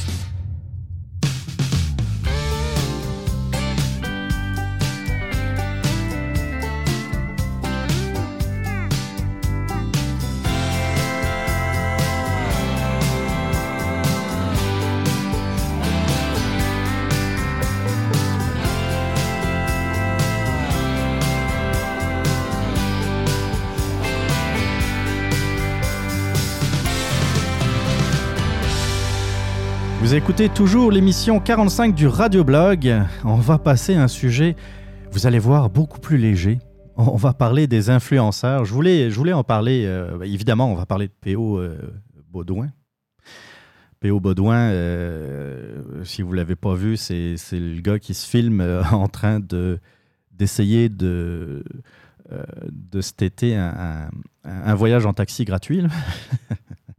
Mais euh, je voulais en parler parce qu'il y a, y, a, lui, mais il y a aussi tout le phénomène qui sont, autour. Et puis, je voulais surtout vous parler de l'article de Simon Jaudoin que j'ai trouvé extraordinaire. Je ne suis pas toujours d'accord avec Simon Jaudoin, mais cet article est euh, absolument génial.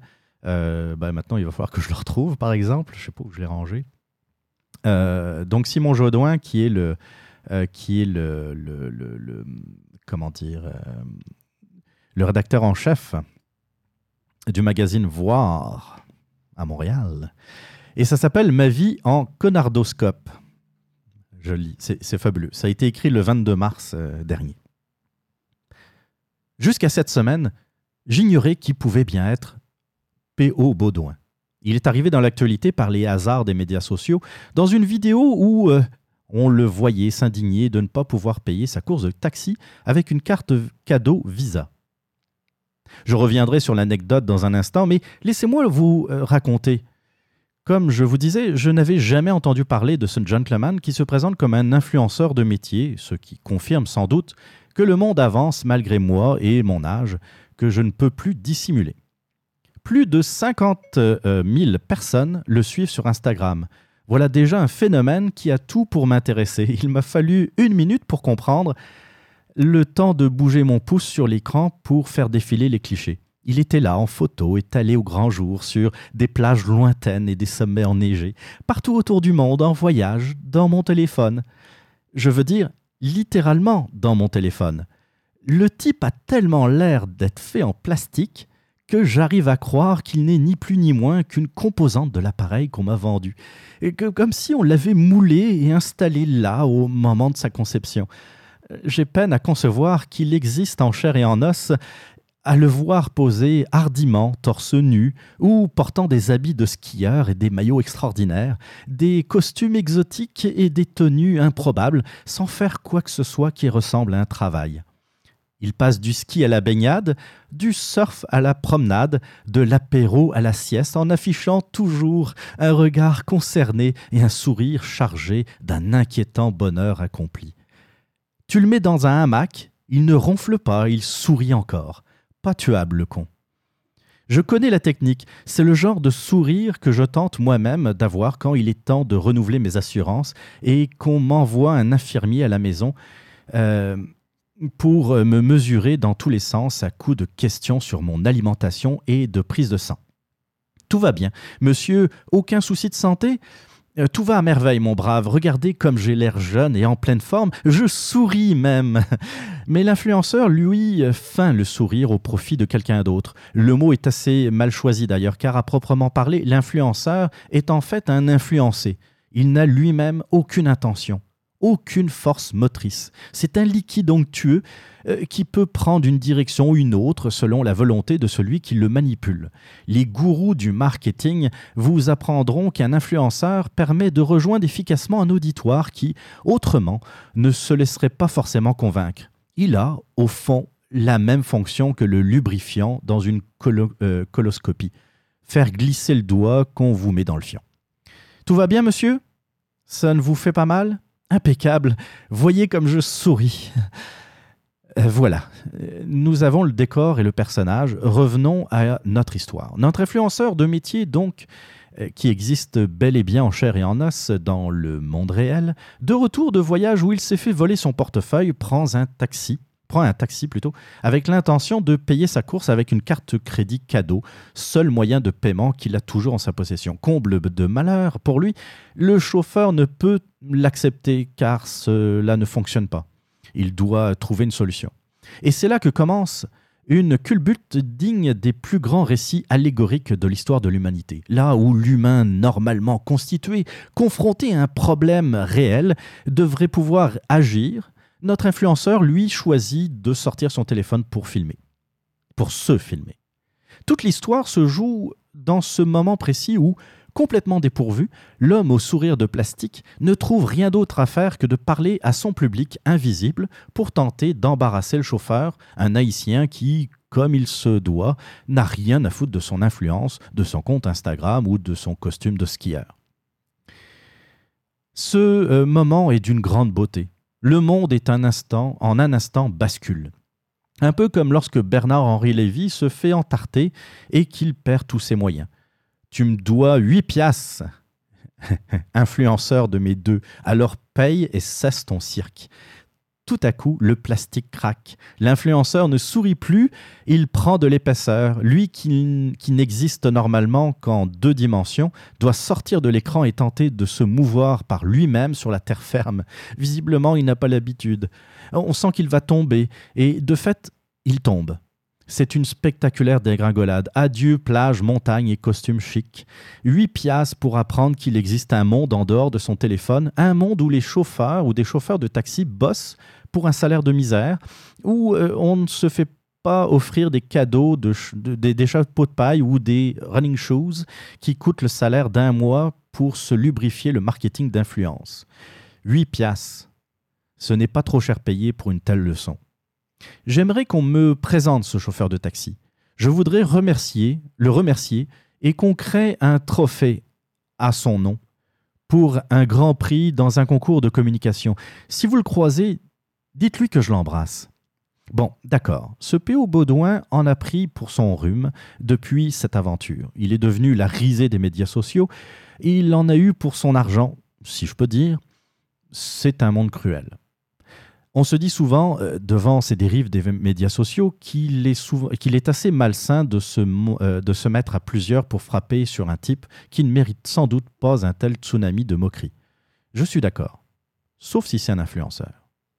Superbe, hein je l'ai li- je, lu plutôt entièrement parce que euh, il a dit, euh, il a dit de, de façon extraordinaire ce que je pense de cette histoire. C'est euh, pathétique. Puis je suis assez content que dans le fond, le, ce, ce gars-là, P.O. Baudouin, se soit ridiculisé de cette façon. Alors, il y en a qui, le déf- ben, il y en a, il y en a pas beaucoup qui l'ont défendu, mais il y en a qui défendent surtout le fait de ne pas s'acharner sur lui. Euh, moi, je suis pas d'accord. Je suis pas d'accord parce qu'il a essayé de faire la même chose avec ses 50 000 suiveux d'Instagram contre ce chauffeur de taxi.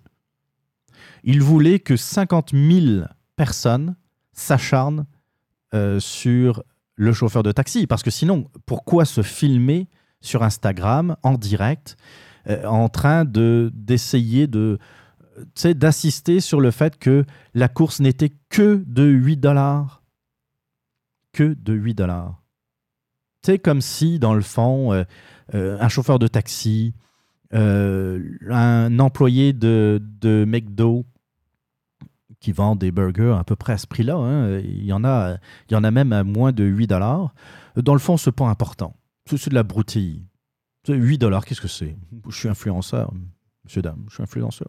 Vous ne reconnaissez pas, non? Attendez, je, fais mon sourire, mon fake, un sourire fake, là.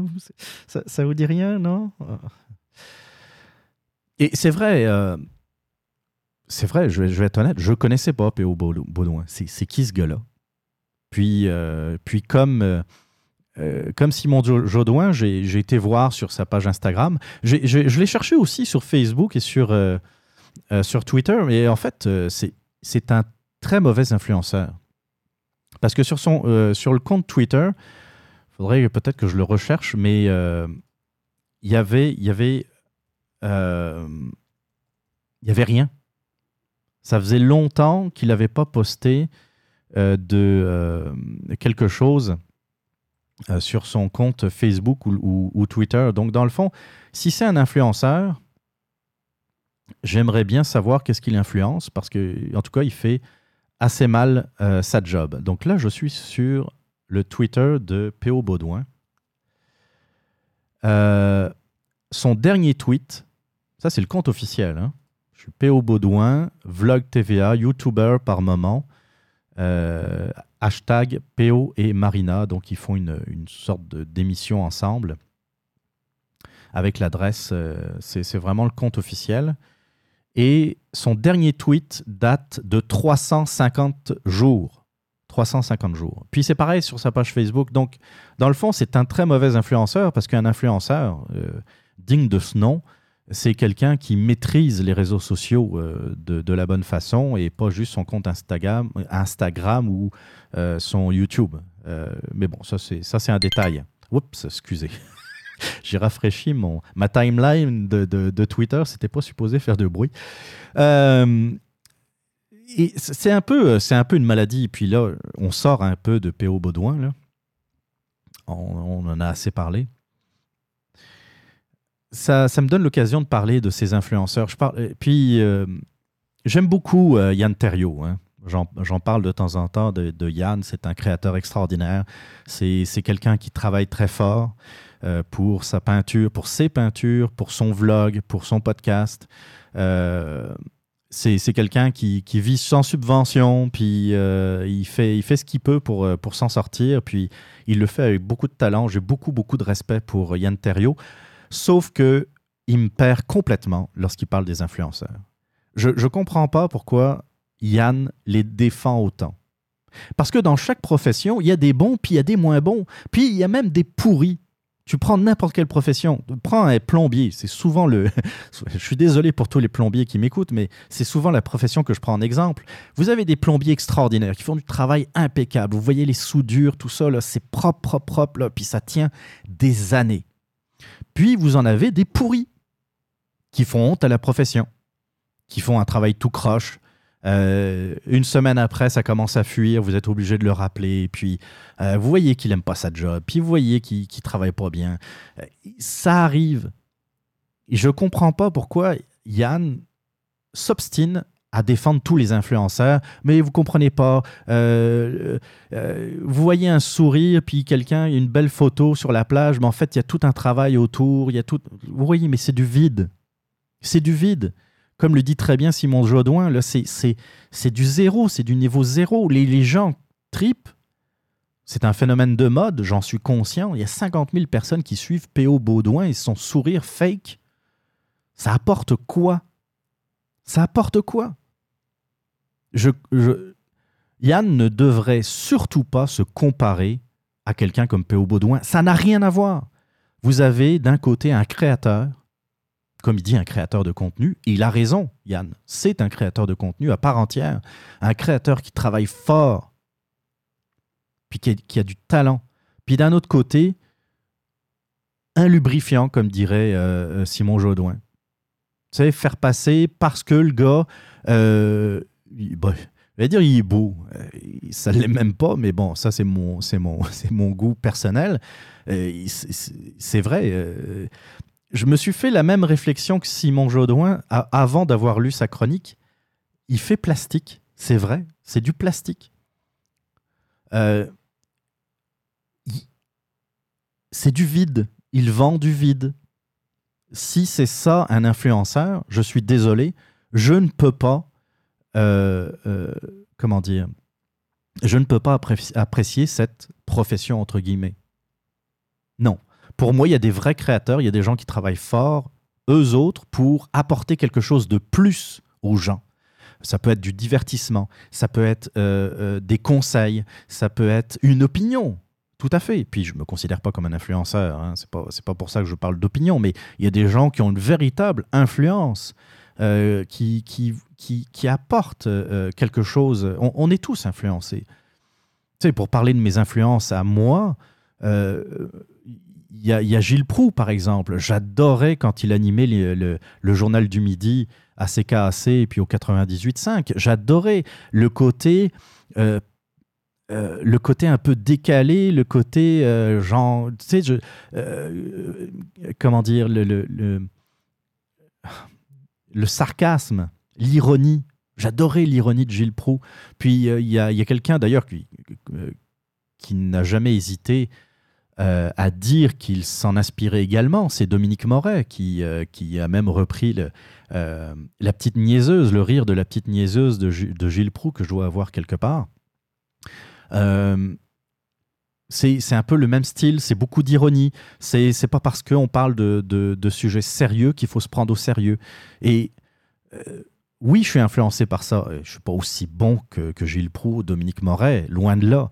Mais on est influencé, on est influencé. Je suis influencé aussi par d'autres podcasters parce que c'est puis c'est normal. On, on- se dit ah oui tiens il y a telle affaire euh, qu'il euh, qu'il fait ou une façon de présenter ou une façon de parler que que j'aime, puis je vais essayer de, de, l'adapter à ma personnalité, à ma façon de présenter les choses.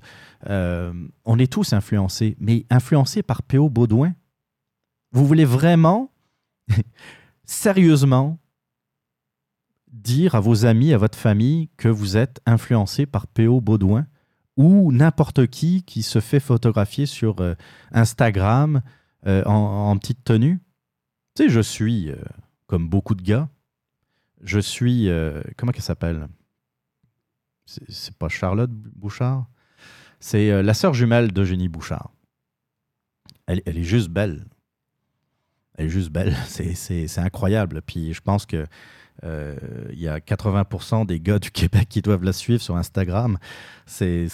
Mais euh, pour moi, c'est pas une influenceuse, c'est juste agréable à regarder. Qu'est-ce qu'elle fait dans la vie? Absolument rien. elle est payée pour ça. Puis, tant mieux, j'applaudis. Je- atten- attention, je suis pas en train de dire que. il Comment dire? Il y a des gens. Il y a des gens qui leur payent des voyages, qui leur payent de la visibilité. Tant mieux pour eux. Je suis pas en train. Il n'y a pas de jalousie. Ben, vraiment pas. Parce que j'aimerais vraiment pas être à leur place. C'est pas. Non, vraiment pas. Euh, Croyez-moi, là. Euh, on me dirait, va présenter des, produits L'Oréal euh, sur Instagram et puis il va te faire poser euh, sur la plage. De toute façon, ça n'arrivera pas, mais, mais ça m'intéresserait pas. C'est pas de la jalousie. Je, suis content pour eux que euh, je suis content pour eux que ça puisse, euh, ça puisse leur arriver. Très bien. Mais il faut aussi être honnête. Ils vendent du vide. Ça reste du vide. Il y a des émissions à la télé qui sont complètement connes. Tu sais, regardez les émissions tard en soirée, il y a, des affaires, là, des, des jeux. Euh, je pense que c'était sur V. Je sais pas si c'est toujours, euh, si toujours à l'antenne, mais sur V, euh, sur V télé, genre à 23h, il y a une émission débile où tu dois deviner des mots ou n'importe quoi. On, voyait dans les blo- bloopers les présentatrices qui se font parfois ridiculiser en direct. Euh, Il y a des gens qui payent pour voir là. Ou, non, pour produire cette émission. Puis il y a des gens qui regardent. Des fois, c'est pour se divertir. Mais tant mieux. Mais on s'entend que c'est de la marde. Il n'y a pas d'autre mot. P.O. Baudouin, c'est de la marde. Il y a plein de soi-disant influenceurs sur, sur Facebook ou sur Instagram euh, qui n'apportent absolument rien à la société. Que ça marche pour eux, tant mieux. Mais il faut pas nous faire croire que ces gens-là ont une utilité pour le commun des mortels. Non. Ils s'engouffrent juste dans une brèche, dans euh, quelque chose qui est tendance, dans quelque chose, un phénomène qui est à la mode, et puis ils en profitent le temps que ça va durer. Puis j'espère que ça ne durera pas trop. Mais le phénomène est là comme d'autres phénomènes euh, sont, euh, sont apparus euh, dans le passé et ont disparu aussi vite qu'ils sont arrivés. Et il y a toujours du monde pour en profiter. C'est correct, c'est comme ça que ça marche. C'est notre économie, c'est notre façon de, faire, mais qu'est-ce qu'ils apportent? Quand je vois des adolescents qui savent à peine écrire, qui, lorsqu'ils écrivent, c'est comme s'ils écrivaient des textos en tout temps puis qui suivent des PO Baudouin, je me dis, on a un problème. On a un problème. Je dis pas qu'il faut juste suivre des affaires éducatives et puis non, c'est pas ça. Mais pour moi, c'est pas ça du divertissement, du divertissement. Tu sais, il faut que ça apporte quelque chose à toi, à ton imagination, que ça te fasse rire, que ça te fasse pleurer, que- que- qu'il y ait des émotions. C'est ça l'art, c'est ça la culture. Et la, culture qu'il faut mettre sais, culture et divertissement, c'est deux choses complètement différentes. Et c'est pour ça que je comprends pas, pour revenir un peu à Yann Terriot, je comprends pas pourquoi euh, il s'obstine à défendre les influenceurs. Les influenceurs, de toute façon, c'est un mot qui, vaut veut tellement rien dire, déjà en partant. En partant, là, c'est pas un terme. euh, c'est pas un terme correct. C'est pour ça que je préfère beaucoup que les gens euh, comme Yann se définissent comme créateurs de contenu. Je trouve que créateur de contenu, ça apporte quelque chose. Il y a une valeur ajoutée. Quelle est la valeur ajoutée de P.O. Baudouin dans votre vie? Quelle est la valeur ajoutée de P.O. Baudouin pour un adolescent ou une adolescente plutôt qui, va suivre son compte Twitter ou YouTube? On vit une drôle de société, mais j'ai pas l'impression que ça. Le progrès, des fois, euh, c'est. euh, ça, ça va pas toujours dans le bon sens. hein. Je J'aime beaucoup les nouvelles technologies, j'aime beaucoup les réseaux sociaux, ça apporte beaucoup de choses positives, mais il y a aussi, ça traîne également son lot de choses pas mal plus euh, négatives.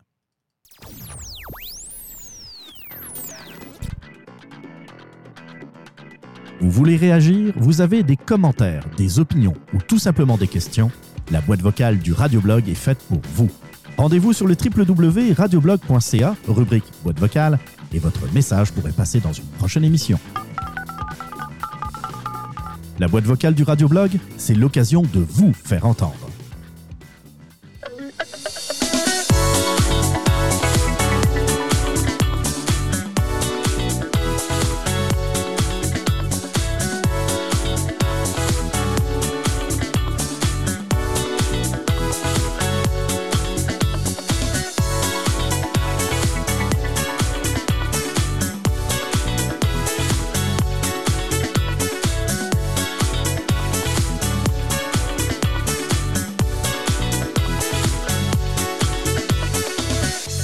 Émission 45 du Radioblog qui touche déjà à sa fin. Je suis, je suis content, j'ai même pas fait deux heures, c'est 1h47 d'enregistrement à date.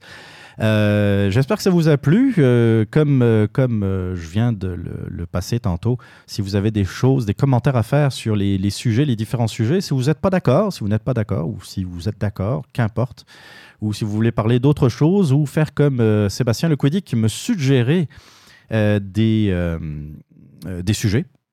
N'hésitez pas à le faire. Allez sur radioblog.ca, rubrique boîte vocale. Ou si vous êtes euh, de nature euh, euh, un peu plus, euh, euh, comment dire, euh, vous voulez pas trop parler, vous êtes un peu timide, c'est timide que chercher. vous pouvez m'écrire euh, par courriel, podcast à commercial radioblog.ca, podcast euh, à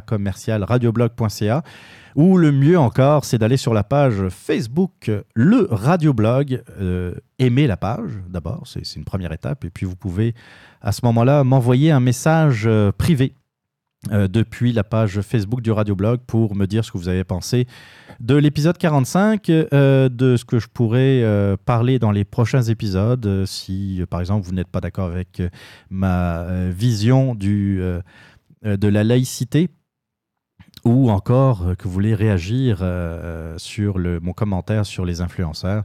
Euh, libre à vous. Donc, euh, bah, je vous souhaite euh, une très bonne semaine. On se retrouve euh, bah, logiquement, en toute logique, dans 15 jours. Euh, je vous laisse euh, en attendant avec euh, un succès souvenir, le groupe UFO, et c'est euh, Doctor. Doctor. Prenez soin de vous. On se retrouve bientôt. Bye bye.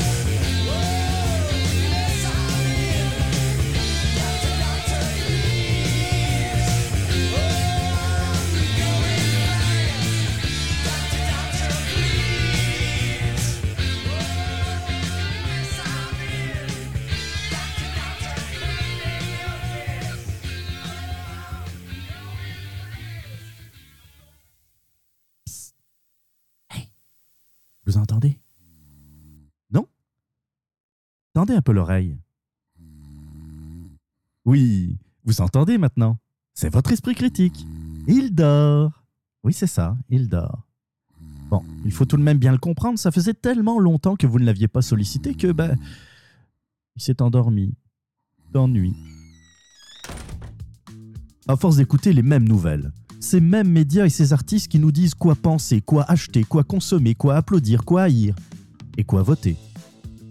Que pour résoudre tous les problèmes de la société, suffirait d'y ajouter plus d'argent, euh, pardon, plus de moyens, vos moyens. Ben oui, pas les leurs. Qu'à force de se faire dire que tout ce qui nous coûte cher et ne fonctionne pas vraiment, sont des choix de société. Oui, vous savez, ces fameux choix de société qui ont été décidés euh, un jour là, ben, vous n'étiez pas là de toute façon. Que de frapper sur des chaudrons, se sentir opprimé face à la moindre adversité, s'en prendre à des commerces qui osent vendre des choses que vous n'aimez pas, sont des signes évidents de grande maturité politique et d'engagement citoyen responsable. Puis anyway, si vous êtes blanc, puis qu'en plus vous osez vous identifier en tant qu'homme, ben, taisez-vous d'abord. Vous savez vraiment pas ce que c'est que la souffrance. Mais si malgré tout, vous êtes du genre à vivre dangereusement, vous êtes peut-être prêt pour le radioblog.